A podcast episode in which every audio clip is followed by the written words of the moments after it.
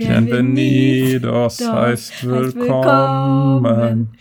Fühlt euch wohl bei uns. Ich bin die Anke. Ich bin der Paul. Und wie heißt du? Ich bin Juliane. Und wie heißt du? Hier ist doch niemand besser.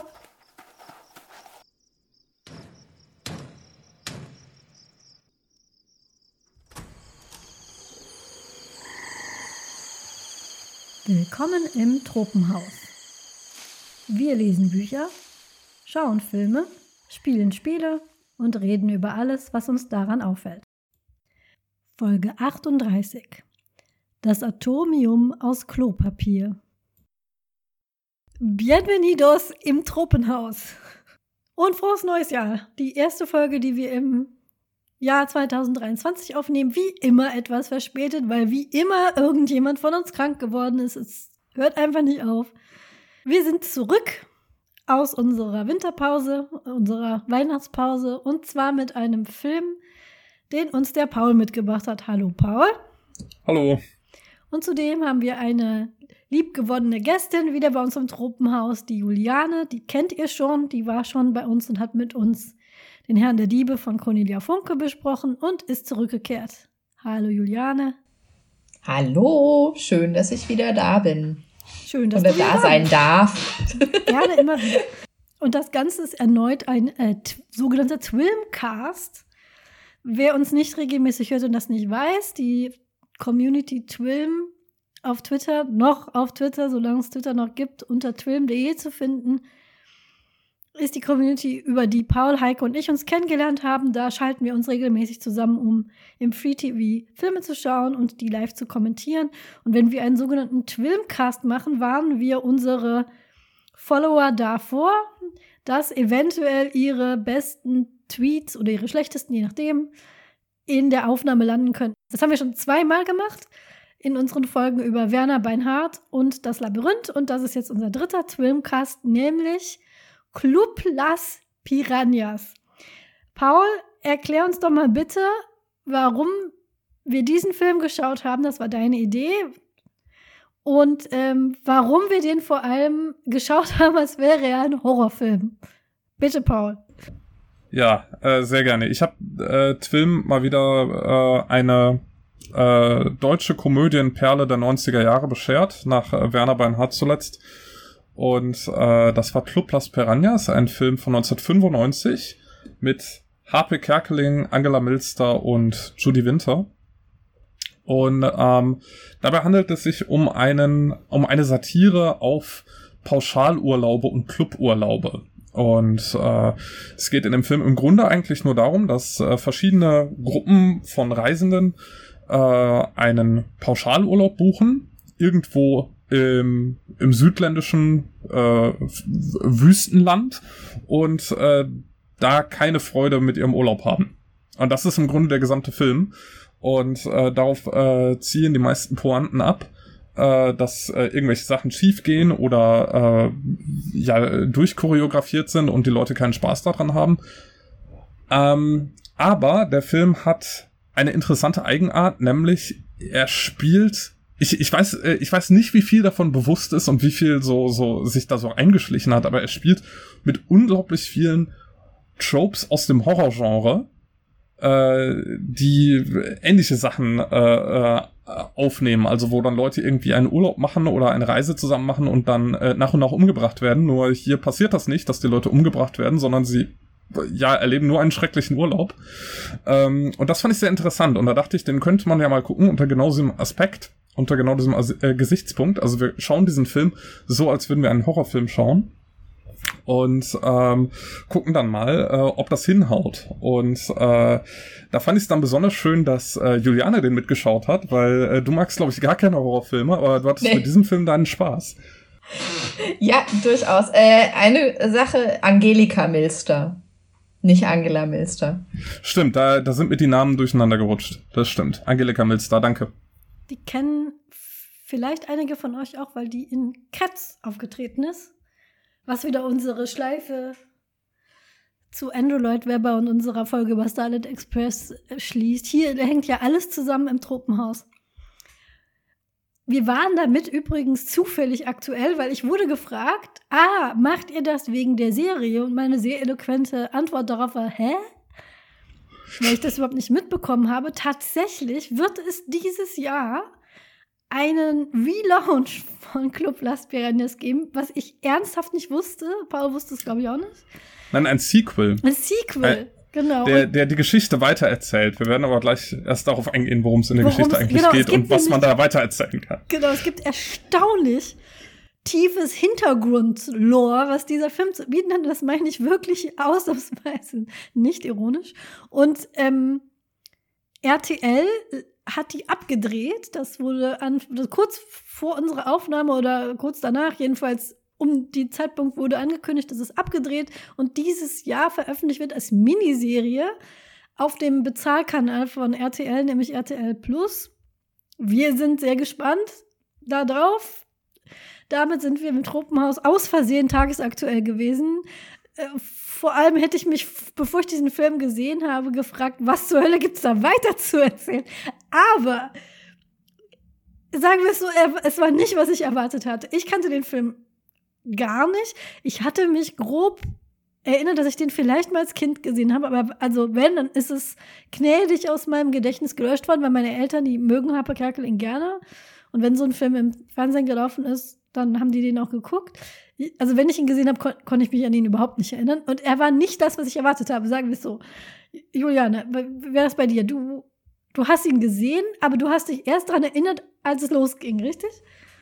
Ja, also am, am Anfang kam es mir nur nicht bekannt vor.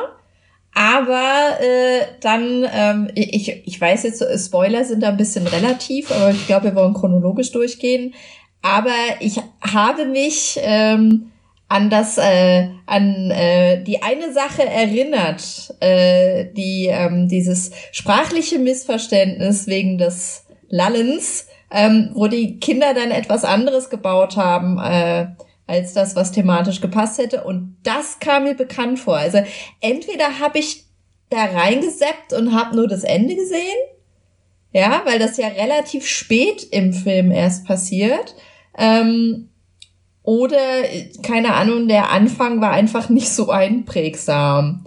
Aber ich vermute auch, dass ich ihn als Kind gesehen habe. Wahrscheinlich relativ zeitnah, als er rauskam. Auch ja, äh, weil auch meine Eltern Happe Kerkeling mochten und ich mocht, fand ihn eigentlich auch ganz witzig. So, weiß ich. Von daher ähm, ist es nicht unrealistisch, dass ich den im Fernsehen gesehen habe damals, aber ich habe mich halt eher erst gegen Ende irgendwann dran erinnert, dass äh, mir das nicht so ganz unbekannt vorkommt. Dann würde ich sagen, fangen wir doch einfach an. Paul, gibt es noch irgendwelche Fun Facts, die Hintergrundwissen, die wir vor, vorher wissen, wissen sollten. Also er ist in Hurghada gedreht worden. In Ägypten, glaube ich, ja. Ägypten, Hurghada, was mir gesagt wurde, ein sehr, sehr trostloser Ort wohl ist. Ähm, also es ist so ein Ferienort, wo drumherum nicht viel ist.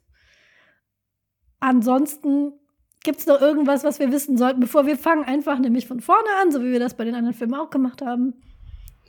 Ja, ich habe äh, ich habe äh, viele Fun Facts, die ich so zwischendurch einstreuen kann. Sehr was schön. ich aber schon mal äh, was ich aber schon mal sagen kann, ist, dass der deutsche Wikipedia Artikel dieses Films Club Las Piranhas wahnsinnig detailverliebt ist. Also der erzählt sehr, sehr viel, sehr im Detail und erzählt auch tatsächlich sehr viele der Witze, äh, die in dem Film vorkommen.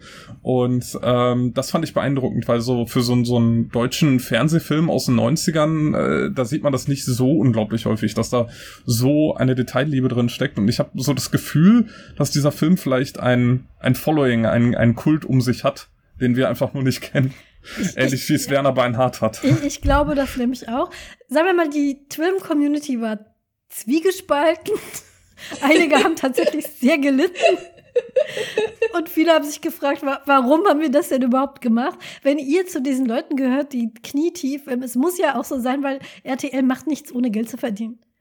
Also RTL äh, geht nicht hin und, und, und dreht irgendwas ab, weil sie, weil sie meinen, das machen wir jetzt so ich, äh, anscheinend gibt es diese Leute da draußen, die diesen Film total abfeiern und auf ein Remake warten. Im Moment ist es ja sowieso können wir auch mal gerne eine Truppenmausfolge drüber machen. Es kommt ja ganz viel wieder, so aus den 90ern, frühen 2000ern, was damit zu tun hat, dass Leute jetzt um die 30, 40 sind, in so Jobs gehen und dann ihre ganzen äh, Nostalgie, äh, ähm, Anwandlungen in Modedesign, in Medien rauslassen.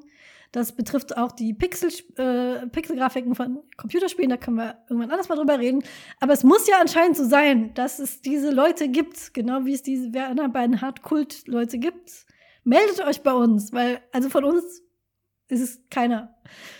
Also bei Werner Bernhard schon, aber. Werner Bernhard, ja, aber man kann ja nicht ja. alles mitmachen. Ne?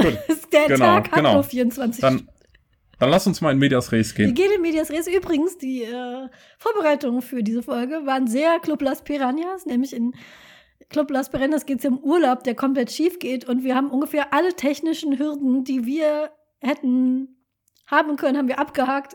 Und wir sind einfach nur froh, dass wir jetzt uns alle hören, sehen und die Aufnahme starten können, was war völlig absurd. Also es hat nichts funktioniert. Das hat irgendwie die, zu dieser Stimmung beigetragen. Von daher, ja, fangen wir mal an. Paul, wie geht's, wo, also Wer sind die Protagonisten? Und wie geht's los? Genau, also es geht los äh, tatsächlich schon mit etwas, was was ein Horrortrop ist, nämlich äh, wir sehen ein äh, Werbevideo auf einer schlechten VHS-Videokassette für den Club Las Piranhas, wo beworben wird, in was für einer Idylle man äh, sich da entspannen könne. Und äh, das Ganze ist dann äh, gegengeschnitten gegen irgendwelche trostlosen Aufnahmen von so einem äh, verlassenen Strand äh, und so. Also das äh, sieht schon nicht sonderlich einladend aus. Und wir lernen die zwei Protagonisten, gespielt von Harpe Kerkeling und Angelika Milster, nämlich Edwin und Biggie kennen. Das sind die Animateure und äh, die sind in dem Video noch sehr äh, fröhlich und äh, auf, äh, also aufgesetzt fröhlich und äh, willkommen heißend und sagen, äh, ja, mach doch Urlaub im Club Las Piranhas. Und äh, dieses äh, Video schauen sich dann, äh, schaut sich dann eine Familie an in einem Reisebüro, die sich davon eingeladen fühlt.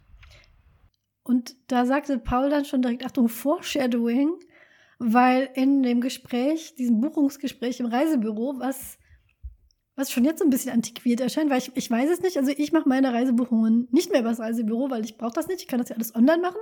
So ein bisschen so, es tut mir leid für die Branche der Reisebüros, aber das ist ja so ein bisschen so ein aussterbendes Ding, dass man das macht. Und äh, in, in diesem Beratungsgespräch, was ich noch sehr gut kenne, weil zum Beispiel meinen allerersten Pauschalurlaub, den ich hatte, als ich 17 war, habe ich auch in einem Reisebüro gemacht. Diese Kataloge, die man dann durchgeblättert hat, Prä-Internet-Zeiten, fällt nämlich das Wort Kenia. Also darunter liegt Kenia, ist, glaube ich, der Satz. Und da sagt Genau, da sind, da sind, da sind Prospekte und da heißt es dann, äh, hier ist der Club Las Piranhas, darunter liegt Kenia, darunter die Dem Dominikanische Republik oder so ähnlich. Und genau, wie du, wie du sagtest, das ist äh, Foreshadowing auf etwas, was äh, später passieren wird oder was wir später erfahren werden. Ähm, was mir tatsächlich erst dadurch aufgefallen ist, dass ich zweimal in kurzer Zeit geguckt habe, den Film. Und es wird damit geworben, dass in diesem Club deutschstämmige Fachkräfte arbeiten. Das wird herausgestrichen als, ähm, als Bonus. Juliane. Äh, was mir gerade auffällt, äh, wenn man so drüber nachdenkt, äh, was ist das eigentlich bitte für ein Name für einen äh, Club, der Touristen einladen soll? Club Las Piranhas. Also, weil äh, klingt ja jetzt nicht so, als würde ich da gerne irgendwo schwimmen gehen wollen. Also das ist ja auch irgendwie sowas, ähm, wo man denkt, äh, hm, der Name spricht jetzt auch nicht unbedingt dafür. Und ich glaube, bei, bei Horrorfilmen ist das ja auch gerne mal so, dass dann irgendwie die Unterkünfte schon so sehr zwielichtige Namen haben, wo man so denkt, na ja, weiß nicht, ob man sich da jetzt wirklich wohlfühlen kann oder so. Und da, ähm, ja. Auch in Horrorfilmen sehr beliebtes Trope dass die Leute so ein bisschen so geschubst werden in Richtung dieses Urlaubs. Die wollen in Urlaub fahren und sind so am Überlegen, wo geht's denn hin? Und dann eine Person überredet sie so ein bisschen dazu. Mhm. Und ähm, aktuell, das, darauf konnte der Film natürlich nicht referieren, aber an den Film, an den ich mit am meisten denken musste, war tatsächlich Midsommar. A, weil es einer meiner Lieblingshorrorfilme ist und B, weil es da auch darum geht, dass jemand halt in Urlaub fliegt und sich da eine äh, entspannende Zeit verspricht und das dann ganz furchtbar in die Hose geht. Also dieses, man will irgendwo anders hinfliegen und es sind so, es ist schon so ein Tacken seltsam. Das ist schon so ein Horrorfilm-Ding. Und ähm, die Familie ist mit der äh, Großmutter noch im Reisebüro und eine Sache, die auch immer wiederkehrt so als Running Gag, ist, dass der, die Oma eigentlich auf den Familienhund aufpassen soll. Aber der geht direkt noch im Flughafen verloren. Äh, wobei beim, beim Gespräch im Reisebüro ähm, sagt die Dame, glaube ich, direkt zwei Erwachsene, ein Kind und ein Hund. Also die äh, Dame im Reisebüro nimmt, glaube ich, im ersten Moment an, dass der Hund mitkommt. Und das wird dann eben korrigiert. Äh, so, nein, der bleibt zu Hause, die Uschi bleibt bei der Boxer. Oma zu Hause, bei der Oma. Und dann gibt es noch so einen Einschnitt, den, glaube ich, jüngere Zuschauer auch bei den, im, in der Film-Community gar nicht so richtig verstanden haben, weil ein relativ bekannter, ähm, damals sehr bekannter Nachrichtensprecher die, die ähm, Durchsage macht. Ich weiß jetzt gerade den Vornamen nicht, der Nachname ist Wilhelm Wieben. Wilhelm Wieben. Das war damals so Mr. Tagesschau in den 90ern. Und der macht dann die Durchsage für die Oma, dass der Hund weg ist. Das bedeutet heutigen ZuschauerInnen nichts bis äh, nur wenig. Ähm, damals war es aber dann sowas wie so ein Star-Cameo. Auch übrigens ein Horrorfilm sehr oft. Also ich habe sehr gefeiert. Ich, ich habe sehr gefeiert in dem Moment, weil ich ihn natürlich sofort erkannt habe, aber ich wusste auch nicht mehr, wie er heißt. Aber äh, meine Reaktion war, glaube ich, der Nachrichtensprecher. Paul, du kannst dann vielleicht, dann äh, fliegen sie ja los, vielleicht mal eine, ähm, die Szene, die wir nicht hatten, beschreiben, weil in der Version, die wir alle geschaut haben, auf, nein, wir sagen jetzt nicht wo, weil nachher gibt es ja urheberrechtliche Probleme. Ähm, okay. Wir haben alle zufällig einen 1995 Film auf DVD zu Hause gehabt und den uns angeguckt oder auf VHS. Aber alle von sechs uns, Minuten. genau, in allen unseren, das ist super mysteriös und auch so mega unheimlich wie bei The Ring. In allen unseren Versionen fehlten sechs Minuten und das sind die sechs Minuten, die kommen, nachdem sie im Flughafen, am Flughafen sind. Genau, das ist eigentlich gar nicht so unglaublich spannend. Also es ist so komödiantisch ganz nett, aber äh, die sechs Minuten handlungsmäßig passiert nichts Wichtiges. Es werden äh, die äh, Figuren eingeführt, die äh, so da sind. Das ist äh, zum Beispiel der Junggeselle Kurt Becker, gespielt von Horst Krause und dann noch äh, zwei äh, Frauen, die alleinreisend sind. Die werden eingeführt, die sind dann auch in diesem Flugzeug und da erfährt man dann so ein bisschen von denen ähm, und äh, ja, dann kriegt man noch mit, dass der Hund doch noch mitgekommen ist auf dem Gepäckband. Aber so richtig spannende Sachen passieren da nicht. Und dann kommen sie eben zum Bus. Das fehlt auch noch, der ganz, äh, ganz am Anfang, wo sie dann zum Bus kommen, äh, wo dann äh, Edwin und Biggie schon auf sie warten, also die beiden äh, Animateure, und sie dann alle markieren, was dann auch so ein, äh, ein Horrorfilm-Ding äh, häufig äh, oder, oder gelegentlich mal ist, dass äh, die Leute dann auf irgendeine Art und Weise markiert werden, in diesem Fall durch einen Punkt auf der Nase. Äh, da heißt es irgendwie, dass sie dann bezahlt haben oder zu der Gruppe gehören oder sonst irgendwas. Und ähm, äh, aber sie werden natürlich äh, markiert, weil das sind die Opfer von äh, den beiden Animateuren in diesem Fall. In Midsommar sind es Blumenkränze. Ich glaube, ja. in, in, ähm, in The Wicker Man ist es, glaube ich, auch so was ähnliches. Und dann nochmal auf den Namen dieses äh, Clubs zurückzukommen, sieht man das erste Mal das Logo. Das ist nämlich auf dem Bus. Und es ist ein Piranha. Wir, wir verlinken das hier auch nochmal, damit man das sieht, der aus so einem Yin-Yang-Zeichen besteht. es ist so random, einfach dieser aus einem, also erstmal sie, sie, sie äh, es ist gedreht in Ägypten. Sie sprechen aber Sp Spanisch Oh, also das Land, wo sie hinfahren, da wird Spanisch gesprochen und dann haben sie diese Piranhas, die, die es ja in Südamerika nur gibt, im Amazonasgebiet. Und dann ist es Xinjiang, also es ist alles sehr durcheinander. Ja, es, es bringt halt all diese, diese Cluburlaube zusammen. Ähm, und dann, wenn sie in den Bus einsteigen, das ist, glaube ich, auch was, was fehlte in der Version, die, die wir zusammengeschaut haben mit Film, ähm, was aber auch ein wiederkehrendes Element ist und was gleichzeitig ein Trope ist, was gerne in Komödien, aber auch gerne in Horrorfilmen vorkommt Und was ich absolut liebe, was eines meiner liebsten Tropes ist, das ist, dass äh, dann ähm, die deutsch sprechenden Edwin und Biggie, also Harpe Kerkeling und Angela Milster, vor allem äh, Angelika Milster, sorry, äh, vor allem Harpe Kerkeling, äh, sich dann mit dem, ich glaube, es ist Spanisch sprechenden äh, Busfahrer auf Spanisch enorm streiten und richtig in die Haare bekommen, aber eben auf Spanisch, so dass niemand versteht, was sie eigentlich sagen. Und sie streiten sich und schreien sich an und es eskaliert komplett. Und dann sind sie irgendwann an einem Punkt und dann dreht sich Harpe Kerkeling zur Seite und strahlt wieder. Und ist, äh, ist total happy und tut so, als wäre nichts gewesen. Und ich liebe dieses Trope von, dass man sich irgendwie anschreit und keiner versteht, was abgeht. Und dann äh, ist die Person aber wieder total aufgesetzt nett und man weiß nicht, was passiert ist. Und das ähm, passiert. Äh, äh, ich, ich mag das, glaube ich, deswegen, weil mir das auch häufiger schon mal in der äh, Realität passiert ist. ähm, Gerade, äh, ich habe das erlebt, äh, als ich in China war, in chinesischen Restaurants, wo sich dann Gäste mit der mit der äh, mit dem Kellner oder der Kellnerin gestritten haben über irgendwas oder vielleicht nicht gestritten, sondern einfach nur diskutiert, ob es irgendetwas gibt oder nicht.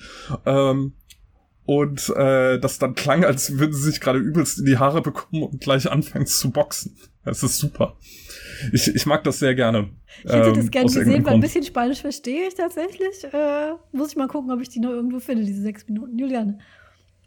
Ähm, ich kenne das auch, äh, weil ich ähm, arbeite äh, äh, an meiner Arbeitsstelle, äh, sind sehr international.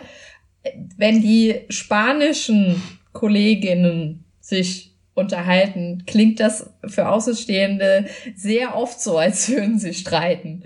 Wenn man dann nachfragt, äh, ist es nicht so. Sie streiten nicht, aber es klingt halt gerne mal so, dass du dem dran stehst und dann so denkst so, uh, uh, da ist jetzt irgendwie irgendwas im Busch, aber dann, ist, dann fangen sie plötzlich an zu lachen oder, oder keine Ahnung was und dann so, und du denkst dann so, okay, keine Ahnung, was da jetzt abging, aber ähm, ja, das ist, glaube ich, teilweise wirklich auch so ein bisschen kulturelles Ding. Also gerade für einen Außenstehenden. Also auch so ein bisschen wie das, wenn ähm, äh, Kolleginnen, die kein Deutsch können, dann, dann irgendwie sagen, ja, das, das klingt immer irgendwie so hart oder sowas, ähm, wenn, äh, wenn wir Deutsch reden. Und ähm, wobei ein Kollege dann mal bemerkte, als ich mit meiner Tochter sprach, oh, Deutsch kann ja doch auch irgendwie sanft und nett und freundlich klingen, ja, weil ihm dann auch aufgefallen ist, okay, ähm, da äh, klingt das definitiv etwas anders. Das hat auch damit zu tun, dass viele Deutsch vor allem aus amerikanischen Kriegsfilmen kennen, die mhm. dann so Deutsch nachgemacht haben und außer Schießen und äh, Hände hoch und sowas hört man da kaum was. Das hat so zu diesem Klischee beigetragen. Mhm. Ich wollte noch einen Kommentar aus der Twim-Community einflechten, nämlich von Ninjach, die sagt, das wird mich Jahre vom organisierten Reisen abhalten. und du, Paul, der gesagt hat, es fehlt eine Szene, wo sie am Flughafen ankommen und alle markiert werden, damit sie den richtigen Bus finden, Klammer auf, es gibt nur einen, Klammer zu. Also diese ganze ja. Nasengeschichte macht überhaupt keinen Sinn. Und sie wir sind, wir sind uns noch nicht sicher, ob die Folge damit anfangen wird. Ihr wisst mehr als, als wir, aber dann, dann stellen sie sich vor. Also, ich weiß nicht, ob es euch ähnlich geht, aber mit meinem größter Albtraum, egal in welchem Kontext übrigens, ob das jetzt beruflich ist, privat, Freizeit sind Vorstellungsspiele. Ich hasse Vorstellungsspiele. Ganz schlimm. Also, wer noch nie ein Vorstellungsspiel mitgemacht hat, sei froh, vielleicht, wer vielleicht seine Karriere in der Corona-Zeit angefangen hat. Nein, es gab auch über Teams Vorstellungsspielen. Ich habe sogar eins davon äh, selbst moderiert. Ähm, weil man, das macht man halt so. Spiel, also so, so Spiele, wo jeder gezwungen ist, kurz was über sich zu sagen. Ich finde das immer ganz grauenhaft. Auch wenn ich selber sowas mal initiiert habe. Ich habe da versucht, eins zu nehmen, was so ein bisschen Spaß macht, wenigstens. Aber die machen sowas in Form eines Liedes, was ihr eventuell schon gehört habt, wissen wir noch nicht, das überlassen wir Max.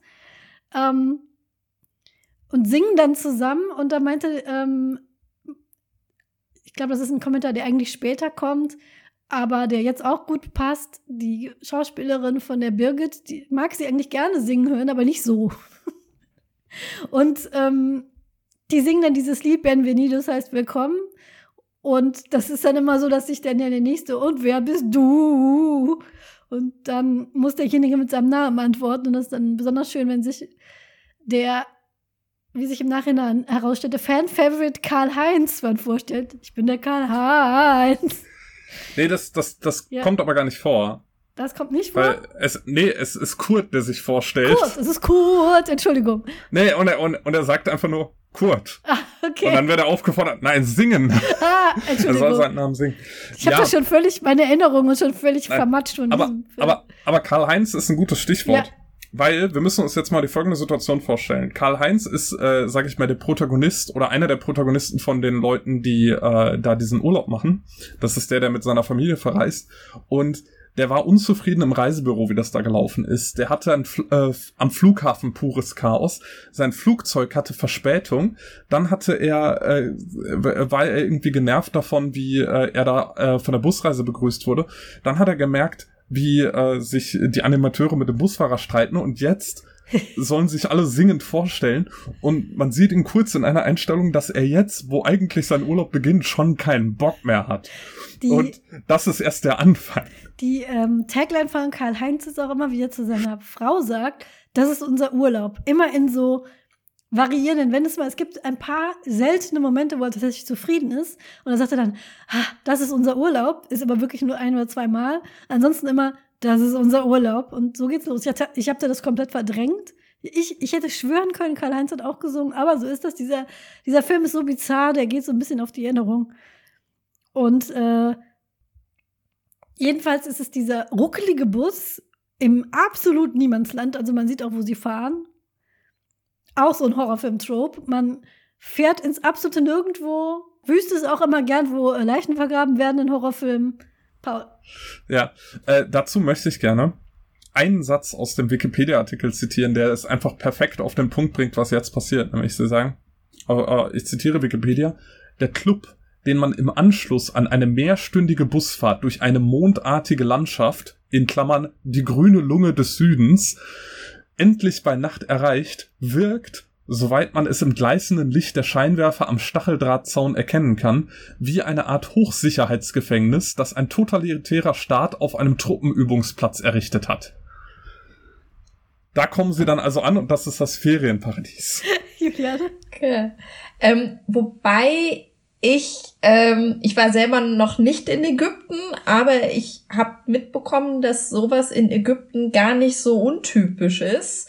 Und auch eben, dass, äh, dass du zum Beispiel nachts oder nach Einbruch der Dunkelheit das Hotelgelände nicht mehr verlassen darfst oder sollst, weil das halt gefährlich ist und äh, dass da teilweise wirklich ähm, Sicherheitskräfte mit äh, halbautomatischen Waffen äh, um das Hotelgelände rumlaufen nachts, äh, damit da nichts passiert. Also ich glaube, das ist noch am realistischsten an dem Szenario, abgesehen davon, dass einem eigentlich suggeriert wird, man wäre in einem spanisch sprechenden Land. Um, ähm, und wenn Sie aus dem Bus aussteigen, müssen Sie direkt Ihre Pässe abgeben und Ihr Geld, weil. Weil das sind ja alles nur Sorgen. Das sind alles nur Sorgen. Und wo, womit wird bezahlt, Paul? Mit Piranha-Talern. Und also, sie müssen die Club-Uniform tragen. Ja.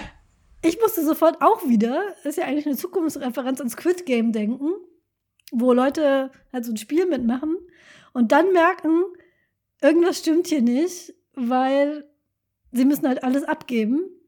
Außer, dass die Leute da denken, es stimmt was nicht, weil die Leute machen das einfach. Ich finde, dieser Film ist auch ein sehr gutes Beispiel für Gruppendynamik, weil in normalen Umständen macht man sowas doch nicht. Ne? Man gibt ja nicht sein Geld ab, seine Pässe, aber es ist alles so, okay, die Reiseleitung sagt das jetzt, wird wohl seinen Sinn haben, also macht man das. Und ich glaube, egal, wie sehr man sich selber einredet, das würde ich niemals mit mir machen lassen, unterschätzt nichts die Macht der Gruppe. Und ich, also das fand ich sehr schön illustriert, dieses so, dieses völlig sinnlose Ding, was sie da machen. Interne Währung, Pässe abgeben, Geld abgeben, dieses Hochsicherheitsschloss. Und sie machen es aber, weil sie haben ja bezahlt. Und äh, da, ähm, da hast du auch gesagt, tatsächlich, vielleicht sollte man den Autor von Squid Game mal fragen, woher er die, die Idee hatte. Und äh, sie kriegen auch alle ein T-Shirt mit dem Piranha-Logo drauf, worauf äh, Erin aus der Film-Community sagte, Häftlingskleidung. Und also mich hat das total an Squid Game erinnert. Da haben auch alle dasselbe an, alle kriegen die Pässe abgenommen und ja, super suspicious und total wie ein Horrorfilm auf jeden Fall. Und der Hund ist übrigens dann, ähm, das sieht man dann auch mitgekommen, trotz der rausgeschnittenen Minuten, haben wir uns dann kurz gewundert, weil wir haben es daran erkannt, dass der Hund jetzt doch dabei, weil das ist dann so ein Running Gag, weil die Oma denkt, der Hund ist weg und der ist aber mit im Urlaub und das ist dann so ein, immer wenn man die Oma dann zwischendurch sieht, macht die sich halt Sorgen um den Hund und vor allem, was sagt die Familie, wenn sie nach Hause kommt und der Hund ist nicht mehr da. Aber in Wirklichkeit ist er mitgekommen. Sie, Uschi. Ich finde, dieser Running Gag funktioniert nicht so wirklich. Das ist nicht so, also vielleicht ist er schlecht gealtert oder so, aber äh, dass man zwischendurch noch die Oma sieht, die halt noch zu Hause geblieben ist, zusammen mit dem, dem neuen Hund dann eben, den sie sich anschafft, damit es nicht auffällt, ähm, das ist tatsächlich ganz, äh, ganz nett, weil das ermöglicht, äh, Karl-Heinz und seiner Familie viele Szenen, die dann auch wieder Horror-Trope-mäßig sind, weil sie versuchen immer wieder die Mutter anzurufen und immer wenn sie sie äh, versuchen anzurufen, kommt irgendwas dazwischen. Auf einmal stehen Edwin und Biggie hinter ihnen, wie aus dem Nichts ja. als Jumpscare und äh, äh, sagen, was macht ihr denn da? Oder ähm, sowas und äh, dafür funktioniert es ganz gut, dass sie dann Vorwand haben, irgendwo anzurufen, damit man mehr dieser Tropes unterbringen kann. Das ist auch das Prä-Smartphone. Ich denke, jetzt, wenn sie es neu drehen, mhm. wird den Le also oder das Sequel drehen, dann wird den Leuten auch das Smartphone abgenommen. Aber auch da, ne, sie immer mehr Regeln werden aufgestellt, die dann die Gäste einfach so akzeptieren, wie zum Beispiel, dass man nicht telefonieren darf, was völlig absurd ist, weil man ist ja ein erwachsener, mündiger Mensch, der oder die telefonieren darf, wann auch immer man das möchte, aber das sind die Regeln und daran wird sich eben gehalten, bis auf Karl-Heinz, der ist so derjenige, der immer versucht, die Regeln zu brechen. Und dann sieht man auch den Strand. Und der Strand ist ungefähr der uneinladendste Strand ever mit so Metallresten von irgendwas, die so nach oben spießen. Nur so ganz kleinen Sonnenschirmchen. Der, der sieht aus, als würde man da entweder verbrennen oder sich aufspießen.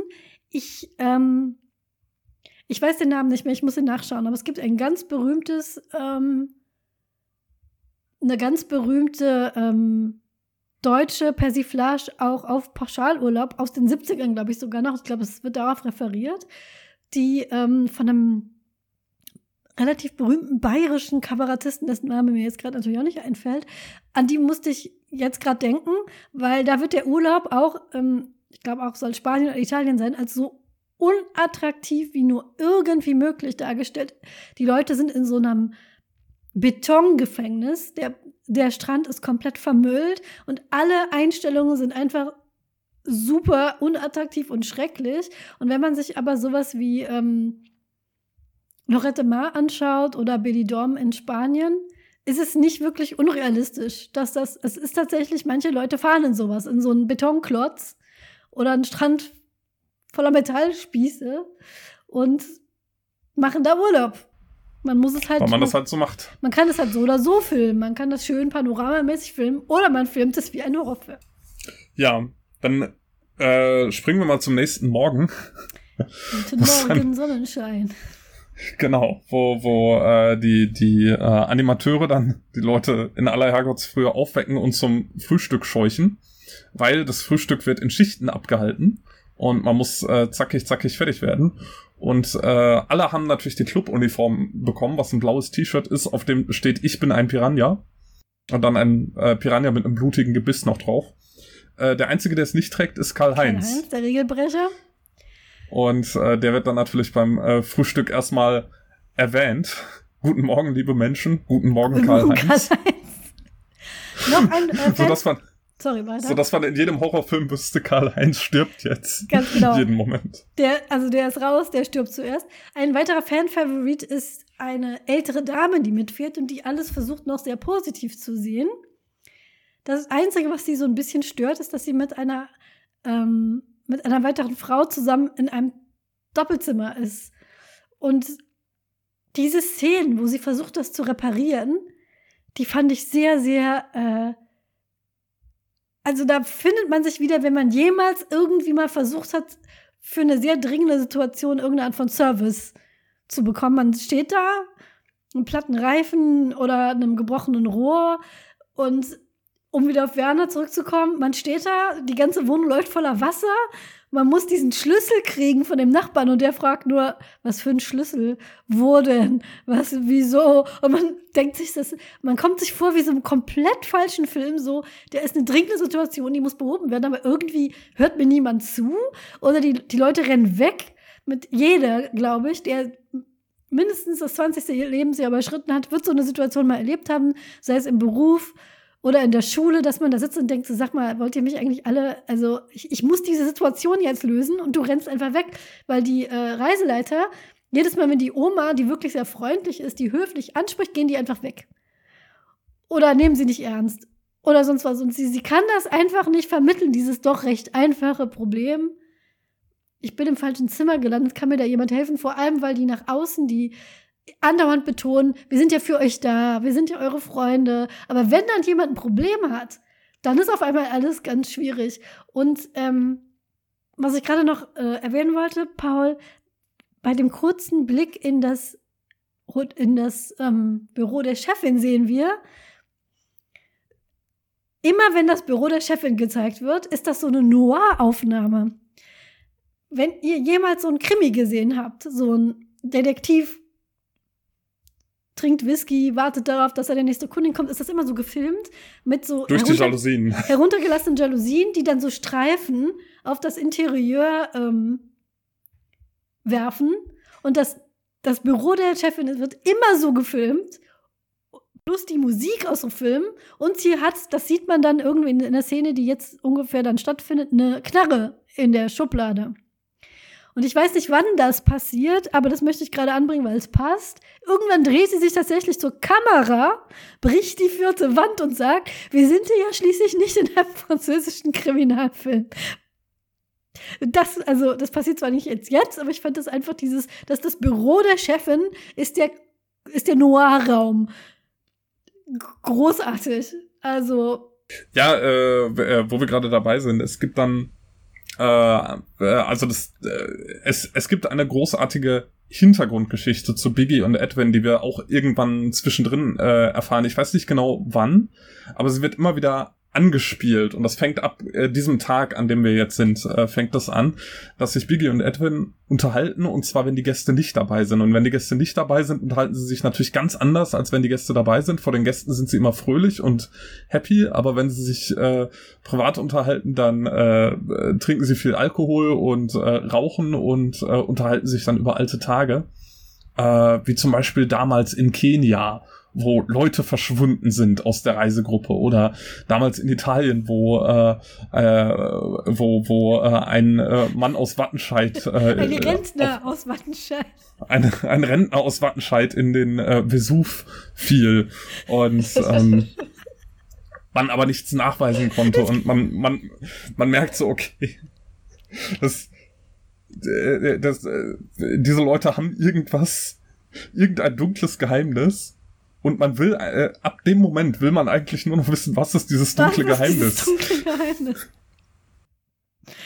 um, ähm, und diese Animateure werden auch zunehmend gruseliger. Die äh, Biggie ist nämlich die Kinderanimateurin und sie stellen sich dann nochmal in so einem Lied vor und da sagt sie, Kinder mag ich ganz besonders und es klingt dermaßen bedrohlich, als, als würde sie Kinder am liebsten essen oder so. Also nichts an ihr schafft da vert Vertrauen, dass man dieser Frau die Kinder überlassen sollte. Und wenn man sie dann sieht, wenn man sie dann sieht, ähm, was sie, was die Kinderbetreuung ist, sobald sie allein ist und die Eltern nicht mehr da sind, sitzt sie halt rauchend neben einem Sandkasten, wo alle Kinder drin sind und die Kinder sind sehr gemischt vom Alter. Also da sind eigentlich keine Sandkastenkinder mehr bei, die sind alle so zehn. Und diese Kinder sitzen an diesem Sandkasten völlig ungeschützt auch von der Sonne, in so einem ganz kleinen Sandkasten auch noch. Und man muss dazu sagen, eines der Kinder, also eins gehört zu Karl-Heinz und seiner Frau, Hildegard heißt sie, glaube ich. Oder ist es Margot? Ja. Hildegard. Hildegard. Hildegard. Hildegard ist Karl-Heinz Frau und die haben ihr Kind dabei. Und noch, da ist noch so ein kleines, verlorenes Mädchen und deren Eltern sieht man nur auf der Hinfahrt im Bus und danach nie wieder. Das fällt aber, aber erst später wieder auf. Also die ist in dieser Kinderbetreuung auch. Es, es ist halt, es ist halt wirklich faszinierend. Also je mehr man so erzählt, desto weniger klingt es nach Komödie und desto mehr klingt es nach Horrorfilm. Und ich äh, finde es so faszinierend, wie man wirklich diese Horrorfilm-Tropes so in eine Komödie verarbeiten kann. Äh, ohne dass es tatsächlich ein Horrorfilm ist. Zur Altersbegrenzung meinte Sopmic auf Twitter auch, das muss ein über 18 Horrorfilm sein. Für einen freundlichen Familienfilm war das Negligé doch zu risk. Da hat eine der weiblichen Protagonistinnen ein wirklich sehr aufreißendes Negligé an, während sie im Zimmer schläft. Ja, Neben vor allen Dingen, es ist, es ist genau, es ist Hildegard und der Sohn schläft im selben Zimmer. Und äh, ich glaube, mein Kommentar war auch, äh, dass ich äh, das für, für etwas fragwürdig halte, so ein Negligé zu tragen, wenn das Kind im selben Zimmer schläft. Äh, noch ein Running Gag. Der Sohn ähm, schaut immer wieder vom Balkon runter auf irgendetwas, was ihn fasziniert. Äh, sagt auch dieses, das kennen alle Eltern, dieses Mama, guck doch mal, was dann ignoriert wird. Auch das kennen wir, weil wir werden ungefähr alle zwei Minuten am Tag gefragt, ob wir uns irgendwas angucken, ob das jetzt ein selbstgemachtes Bild, ein Stein, ein Käfer oder sonst was ist.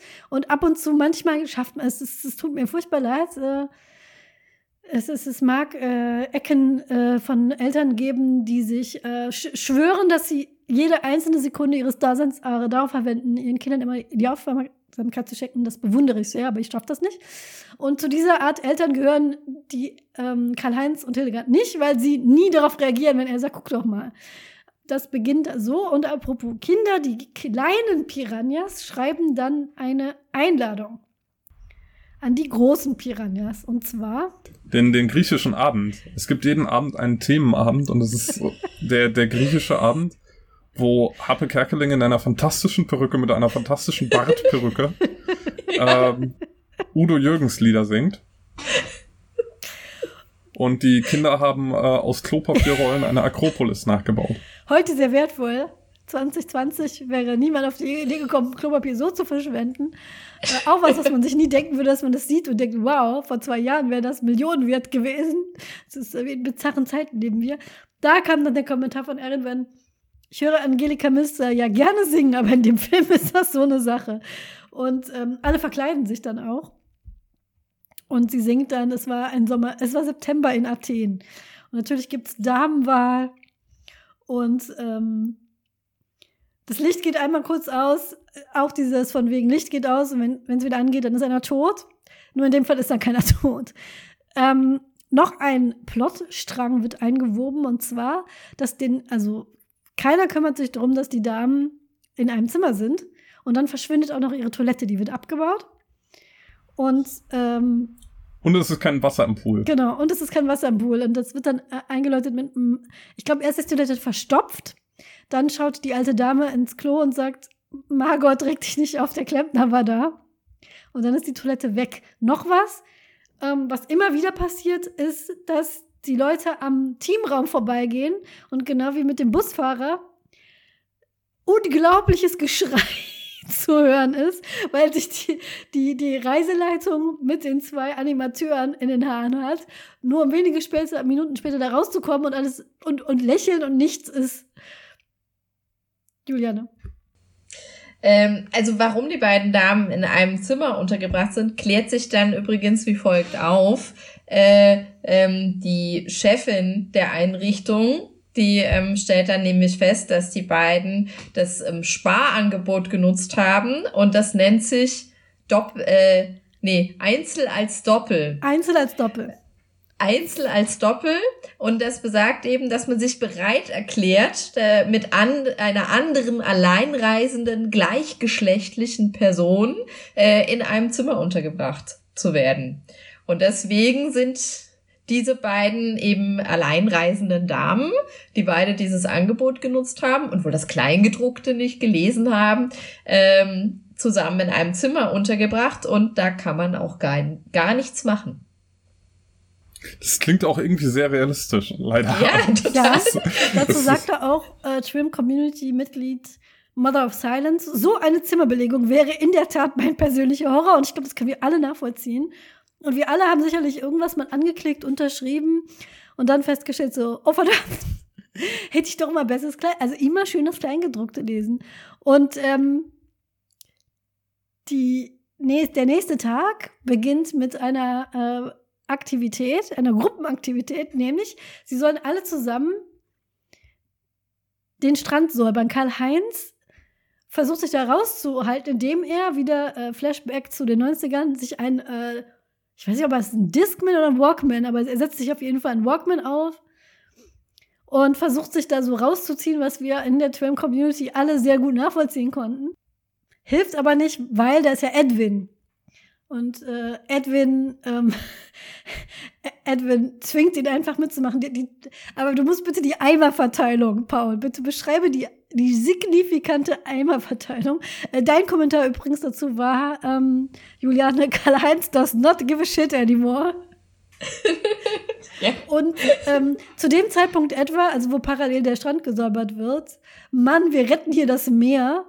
Ähm, und ähm, Margot angesprochen wird als Einzelschicksal, weil Edwin die ganze Zeit versucht, mit ihr zu flirten, sie so einzubinden. Und die Eimerverteilung, zu der Paul gleich kommen wird, ähm, haben wir dann noch die nächste, wird dann die nächste Nacht geplant. Vielleicht kann ja Paul mal was zur Eimerverteilung und der nächsten geplanten Nacht erzählen. Ja, ich mochte dazu auch äh, äh, Marvel Silence Kommentar Gaslighting-Experte Edwin, ja. der wirklich, der wirklich überall mit dem mit, auf unangenehmste Art und Weise so, äh, äh, so zu rechtfertigen versucht, was er gerade macht. Ähm, ja, ah, die, und äh, eine Sache noch ja? von äh, Herbstlicht. Tragen die jetzt alle jeden Tag dasselbe Shirt? Spoiler ja, bis zum Schluss. Aber wir wissen ja auch nicht genau, wie lange es ist. Es scheint ja nur irgendwie drei, vier Tage ja. zu gehen.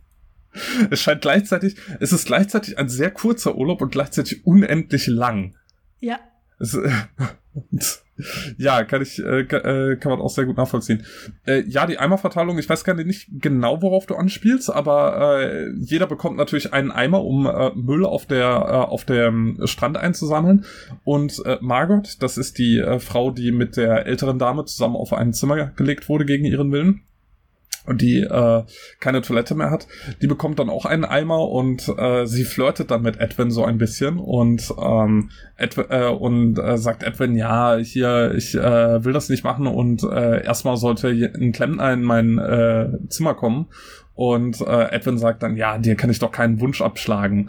Und äh, dann bekommt sie den Eimer nicht und Edwin nimmt aber dann den Eimer und stellt den dahin, so dass, äh, äh so dass das die neue Toilette sozusagen das in ihrem ich, Zimmer wird. Das meinte ich damit. Das ist dann später wird dann gezeigt und du hast uns dann darauf hingewiesen, das ist der Eimer, den sie vorher abgelehnt hat. Das sind nämlich so bunte Eimer, die relativ äh, so, so ganz Einmalig. bunte Farben haben. Man kann das ganz gut erkennen. Ja, ja, es ist, äh, äh, also ich muss auch sagen, dafür, dass dieser Film sehr unangenehm zu schauen ist und ich eigentlich die ganze Zeit immer so das Gefühl hatte, der ist nicht gut gealtert, ist der aber so sehr gut gecraftet. Also es gibt sehr viele sehr gute Running Gags, die immer wieder vorkommen. Die, die Tropes sind gut gesetzt. Das Timing ist eigentlich auch sehr gut. Deswegen, ich bin so die ganze Zeit so dazwischen, ob ich diesen Film wirklich gut oder abscheulich schlecht finde. Und ich kann mich bis heute nicht entscheiden. Juliane. Ja, es ist, es ist, glaube ich, auch so, dass Edwin ihr dann total uneigennützig auch anbietet, äh, dass sie ja auch in seinem Zimmer ähm, schlafen kann. Was sie ähm, ja, genau. aus völlig unverständlichen Gründen ablehnt. Es ist auch eigentlich ziemlich creepy. Also es ist echt creepy, wenn sich so ja. mal alleine reist und sich der Reiseleiter da einen schmeißt. Das ist eine ja. super unangenehme Situation, die, glaube ich, damals mit so noch so Zwinky-Zwonky-Humor jetzt ähm, weggeschoben wurde, die aber zu diesem Horrorfilm viel sehr beiträgt, weil man ist da schon ziemlich hilflos, also weil man sich auch kaum wehren kann. Und ähm, sie macht das aber schon ganz gut. Sie hält ihn sich ganz gut von der, vom, vom Hals. Wie ist das mit der nächsten Nacht? Ja, ähm, jetzt äh, kommt wieder eine Szene, dass sich, äh, dass sich Karl-Heinz und seine Familie überlegen, sie wollen weg und sie wollen äh, möglichst äh, schnell weg. Also es kann sein, dass wir die Chronologie so ein bisschen durcheinander werfen, aber das ist so das nächste, was ich im, äh, im Kopf habe. Und äh, dass sie sich überlegen, um wegzukommen, dass sie ihre Mutter anrufen, also die Oma, die zu Hause geblieben ist, und am Telefon vortäuschen, äh, die Oma wäre sterbenskrank und sie müssten jetzt dringend nach Hause. Und äh, das machen sie auch. Und äh, die Oma ist dran und sie bemerken dann, dass die äh, Oma auch einen neuen Hund gekauft hat und so. Und äh, die Oma sagt dann auch, oh nein, wir sind aufgeflogen. Und äh, nachdem sie dann telefoniert haben, gerät, geraten sie dann aber wieder in Streit mit der Reiseleitung und den Animateuren, die dann sagen, ja, hier, aber du musst noch eine Nacht da bleiben und so weiter.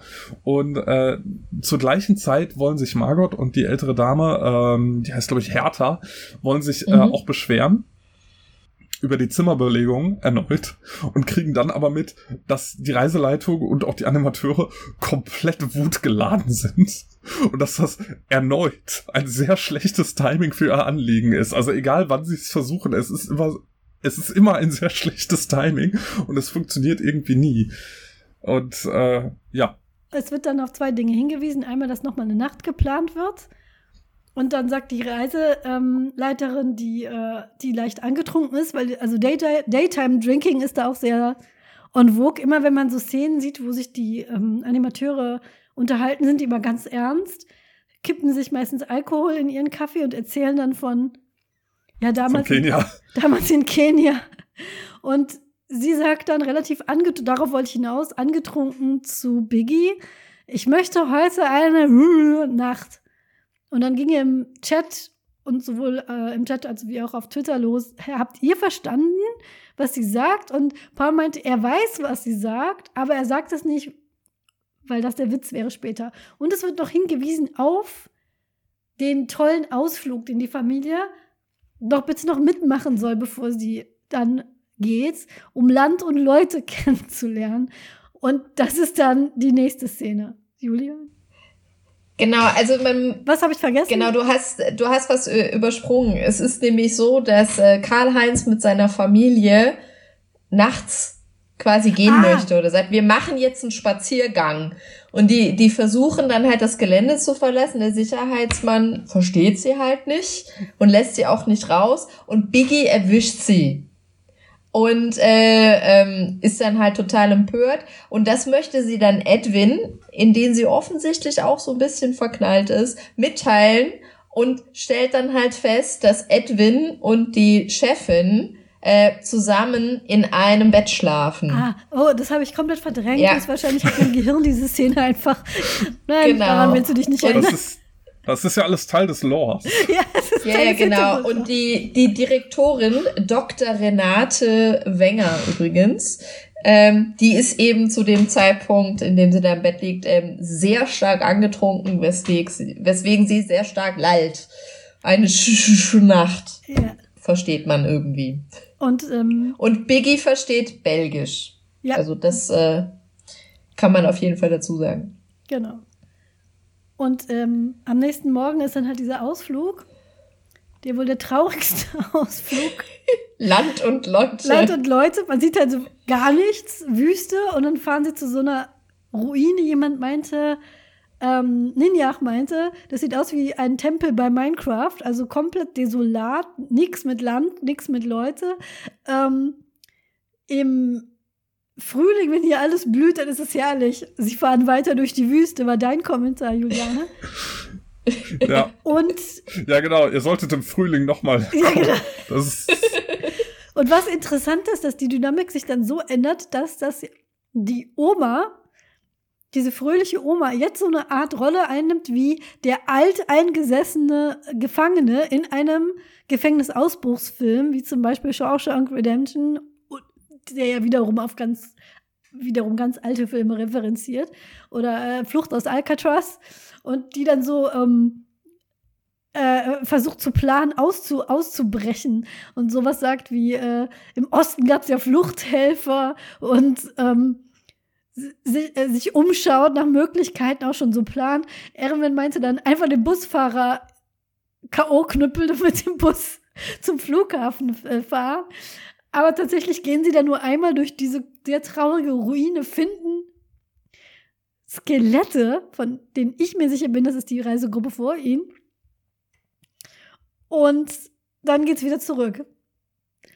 Und als sie wieder zurück sind, das fand ich dann auch sehr nett, weil äh, das war ein Kommentar von Zopmek, der meinte, dieser man kann diesen Film auch sehen als Allegorie für toxische Arbeitsplätze, weil die Mitarbeiter sind super unzufrieden, hassen sich alles, gibt komische Affären und die, die, keiner macht den Job so richtig, ist auch nicht so richtig mit dabei. Nämlich als sie wieder aussteigen aus dem Bus, begrüßt Frau Dr. Wegner sie, ja, willkommen und merkt dann erst, oh, das ist ja immer noch dieselbe Reisegruppe. Und dann sind sie wieder zurück. Und dann gibt's die belgische Nacht. Nee, bevor es die belgische oh. Nacht gibt, gibt's die Schlägerei. Die Schlägerei, genau. Dazu muss man nochmal in Erinnerung rufen, dass die ganze Zeit, was Margot sehr gestört hat, ähm, das Wasser im Pool nicht drin war. Und so ein, wer Horrorfilme gesehen hat, weiß, dass wenn man so eine Landschaft oder so, so ein Ort sieht mit irgendwas so, was so aussieht, als könnte das einen schweren Unfall verursachen, das kommt dann. Zum Beispiel ein Häcksler oder ein an einem sehr dünnen Seil hängenden Kronleuchter oder so ein Messerblock. Ähm, da weiß man, da kommt was. Und was man immer gezeigt hat, wenn man den Pool gesehen hat, war so ein rostiges, unglaublich spitzes Ding, was auch immer das sein sollte, mitten im Pool, wo man immer dachte, wenn da einer reinfällt. So, und jetzt ist die Schlägerei, Paul. Ja, jetzt äh, kommt Karl-Heinz nämlich äh, zu, zu Edwin, der wieder äh, sich betrinkt an der Poolbar, wo äh, er immer mit, äh, mit äh, Biggie steht. Man bekommt auch so ein bisschen den Verdacht, dass es deswegen kein Wasser im Pool gibt, damit keiner an der Poolbar steht, damit sie sich da betrinken können tagsüber. und äh, da kommt dann Karl-Heinz hin und stellt Edwin zur Rede und sagt, äh, er will jetzt raus und er will jetzt äh, abhauen. Und äh, Edwin sagt, äh, nee, du äh, bleibst hier und äh, ähm, dann sagt Edwin äh, auch zu ihm, schlag doch zu, äh, sch äh, schlag mich doch, es äh, ist mir alles egal. Und Edwin wird so, wird so der komplett stereotype äh, Typ, dem dem wirklich alles egal ist und äh, der jetzt äh, der jetzt alles erlebt hat und äh, egal was passiert, es kann ihm nichts mehr äh, zu leide. Und ähm, dann wird Karl Heinz tatsächlich aggressiv und wirft äh, Edwin in den Pool nach einer längeren Auseinandersetzung.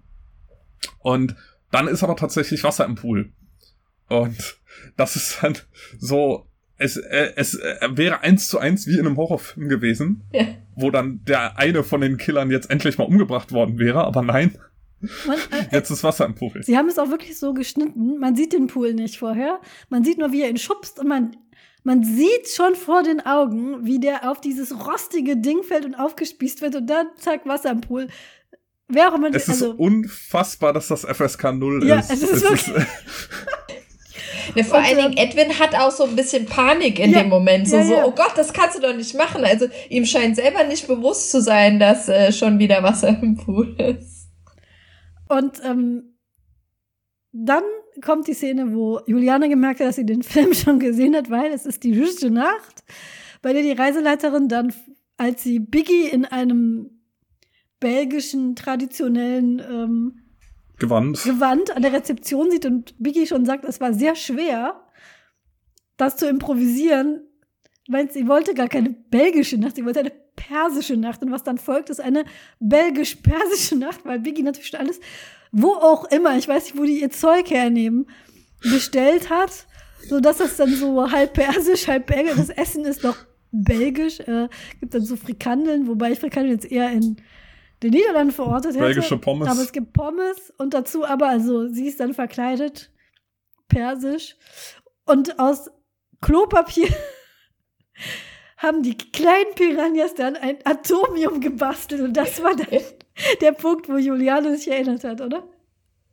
Ja, ja, genau. Also das war dann so, Moment, irgendwie das Atomium aus Klopapierrollen das habe ich schon mal gesehen. Und es wäre, ähm, also ich kann mir nicht vorstellen, dass das in irgendeinem anderen Film schon mal vorkam. Von daher muss ich diese Szene ähm, schon mal gesehen haben. Also im Zweifel wirklich ab da reingeseppt, weil dann kam es mir auch so ein bisschen bekannt vor, als der Reveal kam, ähm, was der Junge vom Balkon unten sieht oder sowas. Das ist mir dann auch nach und nach wieder eingefallen. Aber ähm, ja, ich, ich kann nicht genau sagen, ob ich ihn nur zur Hälfte gesehen habe oder den Rest einfach erfolgreich verdrängt habe. Die ähm, persische Nacht ist dann auch so eine Art äh, Plot-Höhepunkt, weil jetzt verschiedene Fraktionen versuchen, auszubrechen aus dem Club. Ja, genau. Also sie bekommen jetzt, äh, haben sie geplant, wie sie an die Pässe und an das Geld kommen können, was natürlich im Safe im äh, Büro der Chefin äh, sich versteckt hält und sie wollen dafür die persische Nacht nutzen, indem sie die Leute gezielt ablenken. Und das ist tatsächlich der Moment, wo äh, der in meinen Augen der schwächste Moment des gesamten Films ist, weil äh, das ist wahnsinnig unübersichtlich. Äh, die Leute haben alle eine unterschiedliche Agenda die wollen sich teilweise dann aneinander, also die Gäste wollen sich untereinander aneinander rächen und verraten sich deshalb. Aber man weiß, äh, ich hatte wirklich auch beim zweiten Mal noch schwere äh, äh, hat es wirklich schwer zu folgen, wer jetzt gerade welchen Plan verfolgt und wer jetzt für wen auf wessen Seite steht. Und äh, die ganze Zeit sagen die Leute, es war doch nur ein Missverständnis oder so.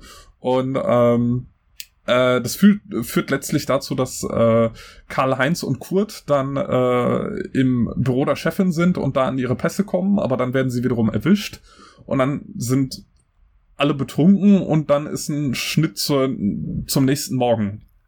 Alles und ziemlich durcheinander. Man, man weiß nicht so genau, was passiert ist. Da, da glaube ich, war auch die Szene, wo die Chefin die vierte Wand bricht und sagt, wir sind ja nicht in einem französischen Kriminalfilm.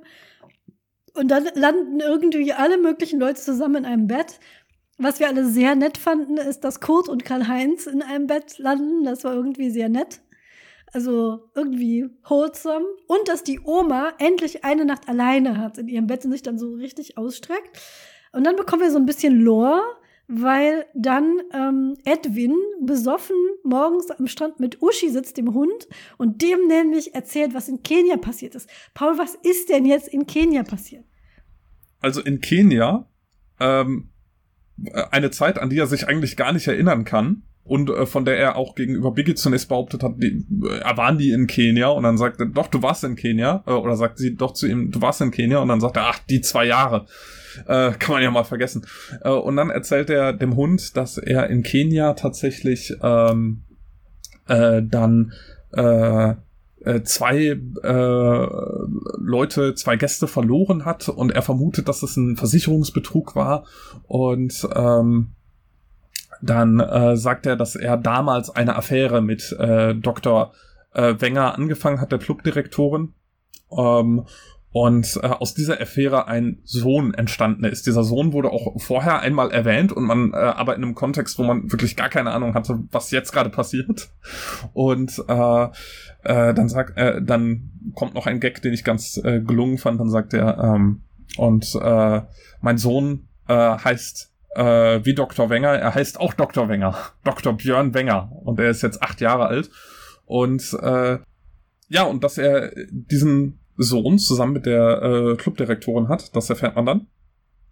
Und äh, witzigerweise ist genau das, äh, zumindest laut, laut Pressemitteilung, der Plot von dieser RTL-Serie, die jetzt 20 Jahre danach spielt, äh, nämlich dass äh, Harpe Kerkeling äh, seinen Sohn sucht und äh, da dann wieder auf Angela, äh, Angelika Milster und äh, Judy Winter in äh, den vorherigen Rollen trifft und äh, sich mit denen auseinandersetzen muss. Aber mehr wissen wir natürlich noch nicht, weil Stand jetzt, Stand der Aufnahme, ist die Serie noch nicht gelaufen. Mit diesem dicken Reveal und wie Paul ja schon sagte, das, also, also es, muss, es muss eine nicht unsignifikante Anzahl von Menschen geben, die gerne mehr von dieser Story hätten, weil darum soll es ja jetzt in der neuen Serie gehen. Ich ging an mir vorbei, dass das so viele Leute sind, aber meldet euch. Irgendwo müsst ihr ja sein da draußen. Oder Harpe Kerkeling braucht Geld. Genau, oder Harpe Kerkeling braucht Geld, das kann auch immer sein. Oder Angelika ähm, Milster. Oder Angelika Milster. Milster. Ähm, der zweite fette Reveal ist dann, was sieht der Junge vom Balkon aus? Das ist immer so, da bin ich inzwischen immer so, ähm, ich reagiere da nicht mehr normal, weil ähm, Nagetiere werden in Filmen oft als ekelerregend dargestellt. Da ich aber selber Nagetiere halte und mich auch für so Hintergrundfilmgeschichte interessiere und immer so weiß, wie, was da, also wie die, die Filmtrainer mit denen arbeiten und dass das alles sehr saubere, höchstwahrscheinlich einen Schulabschluss innehabende Filmratten sind, die auch äh, generös bezahlt werden, denke ich dann immer nur so, ach, wie niedlich. Das werden aber wohl nicht alle denken. Also wenn, er guckt dann von von oben nach unten und da ist eine ganze, ganze Menge Ratten, die sich da wuseln. Kann ich übrigens nur empfehlen, mal. Es gibt diverse Dokus von Leuten, die mit Filmtieren arbeiten, sich das mal anzuschauen, wie man Nagetiere dazu bringt, irgendwo hinzugehen. Ähm, und sich so zu verhalten, wie sie sich dann verhalten, ist wahrscheinlich, sind da ganz viele Leckerlis ausgestreut und das sind alles sehr saubere Tiere. Kann ich nur empfehlen. Jedenfalls, also ich denke dann immer, oh, wie niedlich. Ich glaube nicht, dass das allen so geht. Aber das ist der große zweite Reveal und dann geht's tatsächlich nach Hause und alle leben noch, was mich ehrlich gesagt erstaunt hat. Ich habe gedacht, mindestens einer von denen geht drauf bei irgendeinem Arbeitsunfall, den wir dann nicht sehen, weil es ja eine Familienkomödie ist. Bis auf die Eltern von dem einen Kind, die sind verschwunden. Ja, die sind leider ja. weg, weil die das Kind sitzt dann ganz traurig im Bus. Also es saß schon mal traurig im Bus und zwar als es zum Ausflug ging und da hat dann ähm, Hildegard gesagt, komm, setz dich doch zu uns. Was ich übrigens A, nett und B, realistisch finde, weil ich finde, auf so Gruppenreisen im Urlaub oder sonst was, wenn wir da mit Kindern unterwegs sind, irgendwie hat man sich dann so still darauf verständigt, dass man so auf die Kinder in der Gruppe so ein bisschen mitachtet, was ich, Deutschland wird ja eher so als kinderfeindlich manchmal beschrieben, aber ich muss sagen, auch auf Spielplätzen und so, funktioniert das, wenn man selber Kinder hat und man sieht so ein Kind rumtoddeln und meint, das sollte aber dann nicht alleine rumlaufen, dann wird da immer, also man soll sich natürlich nicht darauf verlassen, um Gottes Willen, aber meistens ist es so, dass dann jemand eingreift und fragt, wo sind denn deine Mama, wo ist denn dein Papa? Was ich immer als sehr beruhigend und auch so ein bisschen gibt mir Hoffnung für die Menschheit zurückempfinde. Julian hat genickt. Du hast das ähnlich erlebt? Ähm, ja, äh, oder das ist zumindest, also ich mache das auch selber, wenn ich irgendwie ein Kind sehe und jetzt nicht äh, direkt zuordnen kann, dass ich mich dann so ein bisschen umgucke und versuche abzusondieren, wo da die Bezugsperson ist, die ähm, das Kind eigentlich beaufsichtigt, ob die quasi in der Nähe ist oder ob ich das Gefühl habe, da ist niemand da. Und ich meine, ich wohne jetzt in einem relativ kleinen Ort, äh, da ist es tatsächlich auch oft so, dass man die anderen Kinder und auch Eltern auf dem Spielplatz auch kennt, tatsächlich genau. aus der Nachbarschaft. Und ähm, ja, also hier ist auch so, wenn äh, wenn es dann wärmer ist draußen und die Kinder draußen auf der Straße spielen, also da kann man dann auch mal, also meine Tochter ist jetzt erst dreieinhalb, die lasse ich jetzt noch nicht alleine draußen spielen. Ja, was? Ah, nein.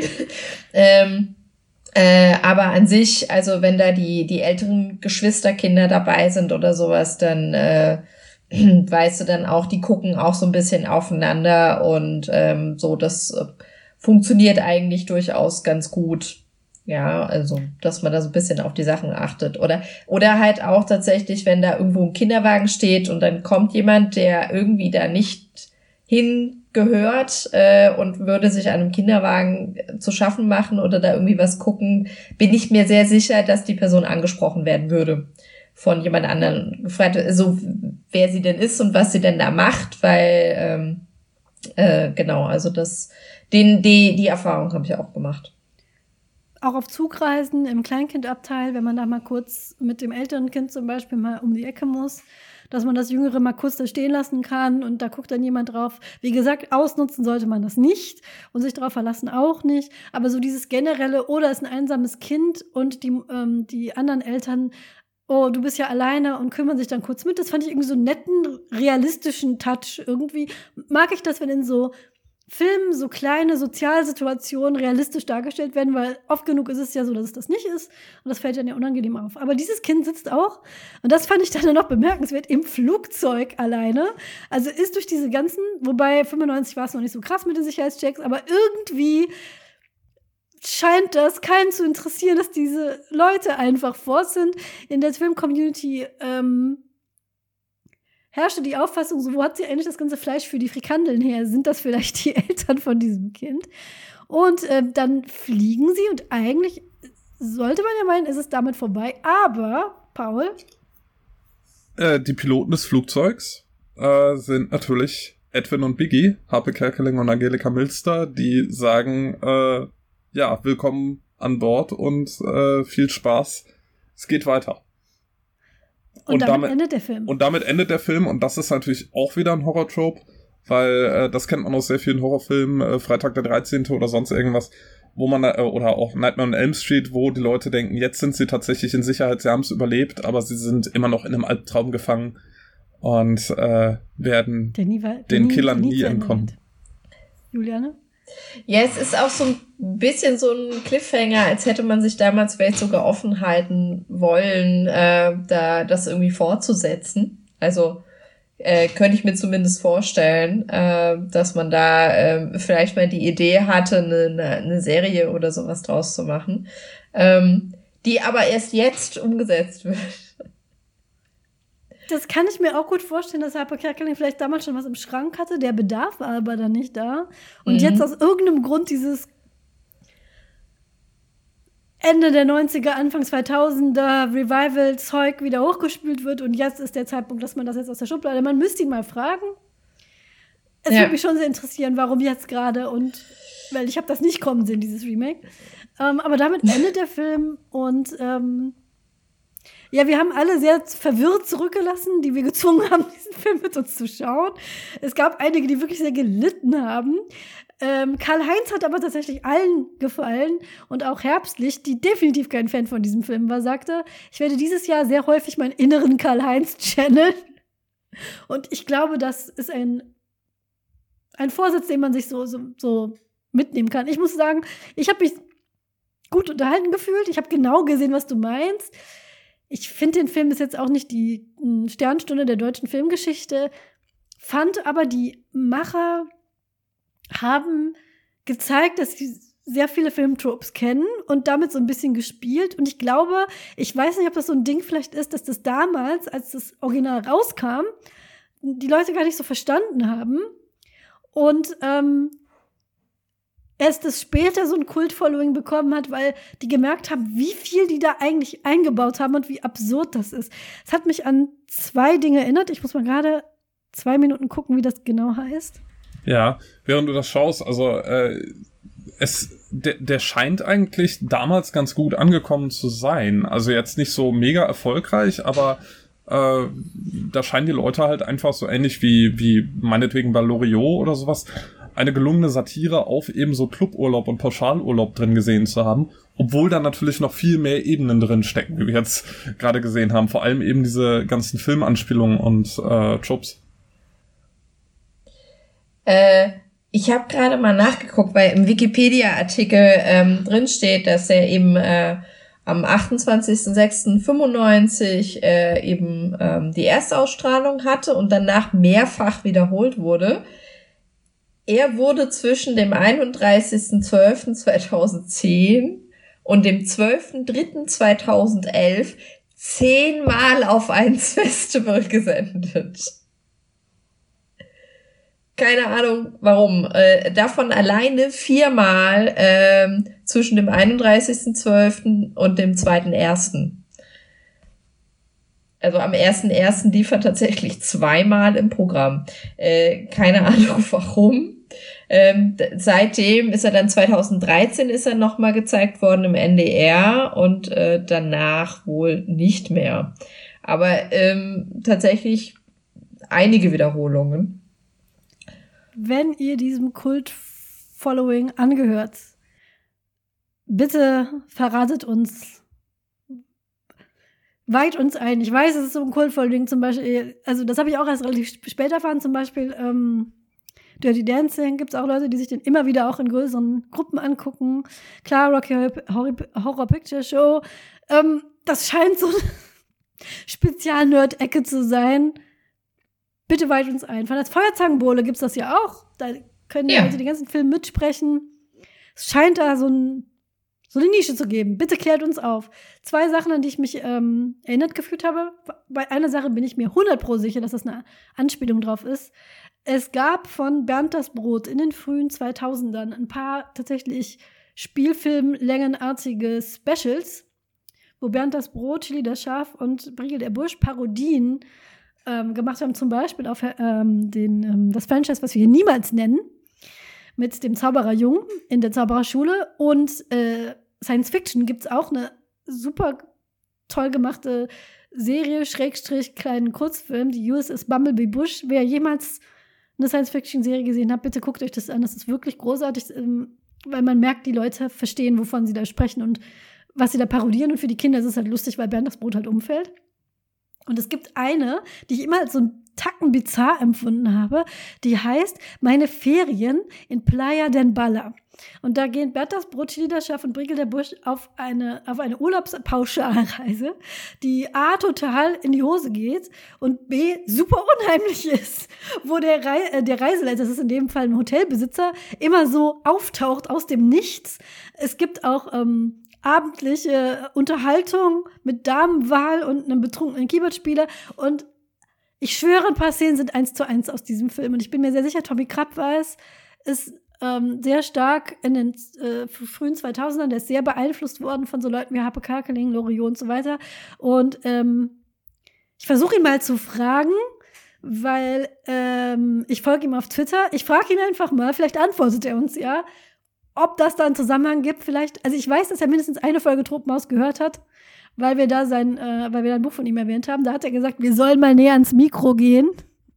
Das tun wir hiermit. Ja, und äh, jetzt, jetzt haben wir die zweite Folge, die ihr vielleicht hört, und ich habe wieder ein schlechtes Mikro. Das ist aber wirklich nur diese Folge.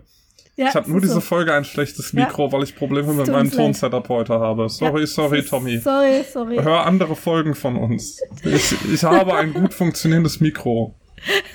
Bitte. Ähm, ja, das war hier nämlich, da war Paul nämlich hier bei mir und hier ist einfach kein Platz. Und deswegen waren wir nicht am, am Mikro. Wir wollen hier gar nicht unsere schlechte Tonqualität entschuldigen. Wie aber ich frage ihn mal. Also mir kam das jetzt, wo ich diesen Film gesehen habe, auf einmal so, ich habe immer gedacht, hä, worauf, worauf bezieht sich dieser, dieser Bernes Brot-Film? Ich liebe den, der ist toll, der ist sehr lustig. Es ist aber eine 1 zu 1, glaube ich, äh, Referenz auf diesen Film. Ich bin gespannt. Juliane. Ähm, apropos Loriot, ich, äh, äh ich meine mich zu erinnern, dass ich in dem Moment, wo äh, Karl-Heinz sich die Kopfhörer aufsetzte, äh, dann auch äh, irgendwie reagierte mit äh, Karl 1 möchte einfach nur hier sitzen. Ähm. Ja, ja, ja. es gab ganz viele Anspielungen, auch die, allein die Szene, also es gibt diesen ganz berühmten Clip im ähm, Flugzeug von Loriot, wo die Leute alle ein- und auspacken. Das ist halt schon sehr, man muss Loriot dafür, glaube ich, mögen. Ähm, eine unserer äh, äh, Leute aus der Twim-Community meinte auch, ja, wer Loriot lustig findet, findet auch den Film lustig. Das ist korrekt. Mhm. Ich gebe yeah. hiermit zu, ich finde Loriot lustig. Man muss den nicht lustig finden. Wenn ihr Loriot nicht lustig findet, werdet ihr diesen Film auch nicht lustig finden. Das kann ich euch garantieren. Von daher. Ähm, an noch was hat es mich erinnert, und zwar an ein Spiel, was ich mal gespielt habe, was ich auch, wo ich rangegangen bin und dachte, das ist ein eigentlich total absurd lächerliches Ding. Und zwar ähm, ist das eine Dating-Simulation, wo man aber Vögel datet. Also, wer Dating-Simulation ist, wenn ihr das schon mal gespielt habt, wir haben schon mal über eine, auch eine Parodie, nicht wirklich Dating-Simulation gesprochen, in unserer Horrorfilm-Folge. Ähm, man ist eine Person auf irgendeiner Highschool, trifft drei, vier, entweder Jungen oder Mädchen und muss dann durch so äh, äh, Dialogwahlen das Herz äh, einer davon erobern. Und in dem Fall sind es Vögel, also wirklich richtig Vögel. Kanarienvögel, Wellensittiche. Und es ist ganz normal, dass du als menschliches, äh, ich glaube, es ist Mädchen, auf eine Highschool mit lauter Vögeln gehst, wo auch deine Lehrervögel sind. Und das ist völlig absurd. Und wenn man dieses Spiel aber weiterspielt, hat das ein postapokalyptisches Lore, wo die gesamte Menschheit von der Vogelgrippe da niedergerafft wurde und in so Baracken lebt, die wenigen äh, Überlebenden und Vögel und Ziervögel die Weltherrschaft übernommen haben. Und es ist am Schluss super dunkel und düster. Daran hat mich das auch erinnert. Also, diese Mischung einfach. Okay. Das äh, dazu. Ähm, wir sind am Ende. Wir wollten diese Folge auch gar nicht so lange machen. Ich glaube, das ist uns gelungen. Ja. Es ist ein absurder, kleiner, komischer Film, wenn ihr ihn denn irgendwo zu fassen bekommt und ihr mögt solche Absurditäten, schaut ihn euch auf jeden Fall an. Wenn ihr zu dem Kult-Following gehört, bitte meldet euch bei uns. Und wir müssen jetzt noch, wir müssen jetzt noch einen Gegenstand ins Drum ausstellen. Mein Vorschlag wäre ja das Atomium aus Klopapier. Oh ja, bitte. Ja, das ist. Paul, Nee, das ist sehr, das ist sehr gut. Äh, mein Vorschlag wäre gewesen, das Tropenhaus Club T-Shirt. Aber äh, das Atomium aus Klopapier ist auch sehr schön. Das ist auch ein sehr schöner äh. Folgentitel. Es ist ein schöner Folgentitel. Das muss genau. man dazu sagen. Es ist gar nicht zu unterschätzen, wie äh, so A, schöner Gegenstand, B, Zusammenfassung der Folge und C, klangvoller äh, Folgentitel. Das ist gar nicht immer so einfach. Vor allem nicht nach, keine Ahnung, wie viel jetzt schon fast 40 Mal. Ich bin ja immer noch ganz platt, dass wir das immer noch machen. Und äh, ja, dann haben wir doch einen schönen Folgentitel. Das Atomium aus Klopapier. Ja, vor, vor allen Dingen, also für die, die den Film jetzt äh, nicht gesehen haben oder auch nicht sehen wollen, also man weiß ja, wie groß so eine Klopapierrolle ist. Ja, und das Atomium, das ist, glaube ich, äh, also Angelika Milzer ist kleiner. Also ja. Das ist äh, überlebensgroß quasi. Also wahrscheinlich nicht, nicht äh, wahrscheinlich ist es kleiner als Paul. Es ist nicht so schwer, Paul ist nicht groß. Genau, aber wir bei Angela und ich sind ja eher klein, also ähm, wahrscheinlich wäre es größer als wir und klein, also so, keine Ahnung, äh, vielleicht ist es so 1,70 hoch oder sowas, aber es ist auf jeden Fall riesig. 2020 hätte kaum ein Haushalt so viel Toilettenpapier zusammenbekommen, wie für dieses Atomium notwendig gewesen wäre. Und ja. damit bedanke ich mich sehr dass ihr gekommen seid, um mit mir über diesen Film zu reden. Paul, vor allem, dass du das reingebracht hast, weil ich mag so Absurditäten. Und äh, ich, ich hatte viel Spaß. Ich hatte Spaß, den zu gucken. Vielleicht nicht aus den Gründen, warum die Macher das dachten, oder vielleicht gerade aus den Gründen. Man weiß es einfach nicht. Ähm, ich hatte Spaß, mit euch darüber zu sprechen. Und ich glaube, ich habe auch Spaß daran, diese Folge nochmal zu hören. Ich bedanke mich bei euch. Danke dir. Wir wissen tatsächlich noch nicht, wann die nächste Folge kommt, weil durch diverse Hürden, sowohl gesundheitlich als auch im Privatbereich, sich umorganisieren, können wir einfach noch nicht sagen, wann wir das nächste Mal aufnehmen. Aber es wird sie geben. Und wie immer, wenn ihr irgendwas habt, egal wie bizarr euch das scheint, und ihr wollt darüber mit uns sprechen, ich habe da diesen Film gesehen, den kennt keiner außer mir. Ich möchte unbedingt mal mit irgendwem darüber sprechen. Ich habe da dieses Buch gelesen, kennt auch keiner. Bitte sprecht doch mal mit mir darüber. Meldet euch, wir gucken uns das an. Ich gucke ich, ich guck mir alles an. Ich lese auch alles. Fast alles. Aber es kann eigentlich fast kaum, kaum noch obskurer werden, als, als dass wir uns das nicht wenigstens ansehen und gerne mit euch drüber sprechen. Ob das jetzt Rollschuhfahrende Züge sind oder ähm, Horrorfilm-Parodien auf Cluburlaube. Von daher sprecht uns an und wir machen das gerne. Bis dahin bleibt vor allem gesund, startet gut ins 2023 und wir freuen uns, dass wir auch in diesem Jahr weiter für euch senden dürfen. Macht's gut. Tschüss. Adios heißt übrigens auf Wiedersehen.